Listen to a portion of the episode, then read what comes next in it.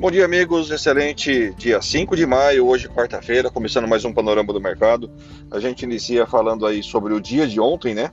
Ontem que os mercados aqui acabaram acabaram pesando, caindo 1,26% com, a com a decepção das reformas e o avanço das taxas de juros americanas lá sobre o tesouro americano.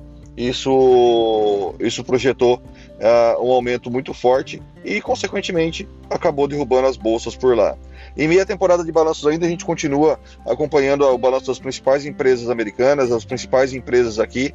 Apesar da gente ter um, os balanços dos bancos muito positivos acontecendo com o Santander na sexta-feira, com o Itaú na segunda-feira e com o Bradesco ontem, os resultados vieram além do esperado, acabou derrubando uh, os bancos ontem, mais motivados, que acabou, acabou depreciando por conta uh, das aprovações das reformas que não veio a, a quem da expectativa. Os mercados hoje já se recuperam. As taxas de juros americanas trabalham em alta ainda, mas é, numa certa normalidade. Dow Jones nesse momento aí é, sobe 0,29, ou sobe 0,17, perdão, e o S&P 500 sobe 0,29.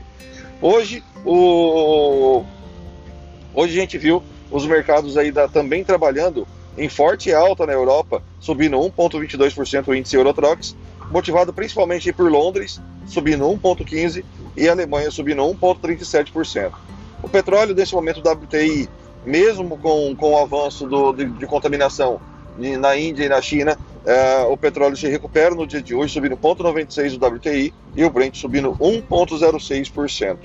O, continuando falando de commodities, a gente viu mais cedo o minério de ferro também subindo, fechando lá, subindo 1,95%, é, fechando em alto. Isso vai motivar a Vale hoje, vai motivar a Petrobras. Olhando para as ADRs brasileiras, uh, as ADRs, para quem não sabe, são títulos de empresas americanas, é, de empresas brasileiras, que são negociadas nos Estados Unidos. Então a gente vê como que performou ontem, após o aftermarket, é, as principais empresas brasileiras. Bom, petróleo despencou ontem, caindo 2,71% lá fora ontem, as ADRs de Petro. As ADRs de Vale, pelo contrário, já subiram 1,41% e as ADRs de Itaú subiram 3,21%. Então, é, é, dando a tendência de recuperar o tombo dos bancos que aconteceu ontem, deve recuperar parte aqui hoje. Isso motivou o índice EWZ, que é o como se fosse nosso Ibovespa sendo medido lá fora, a cair 1,34 no dia de ontem.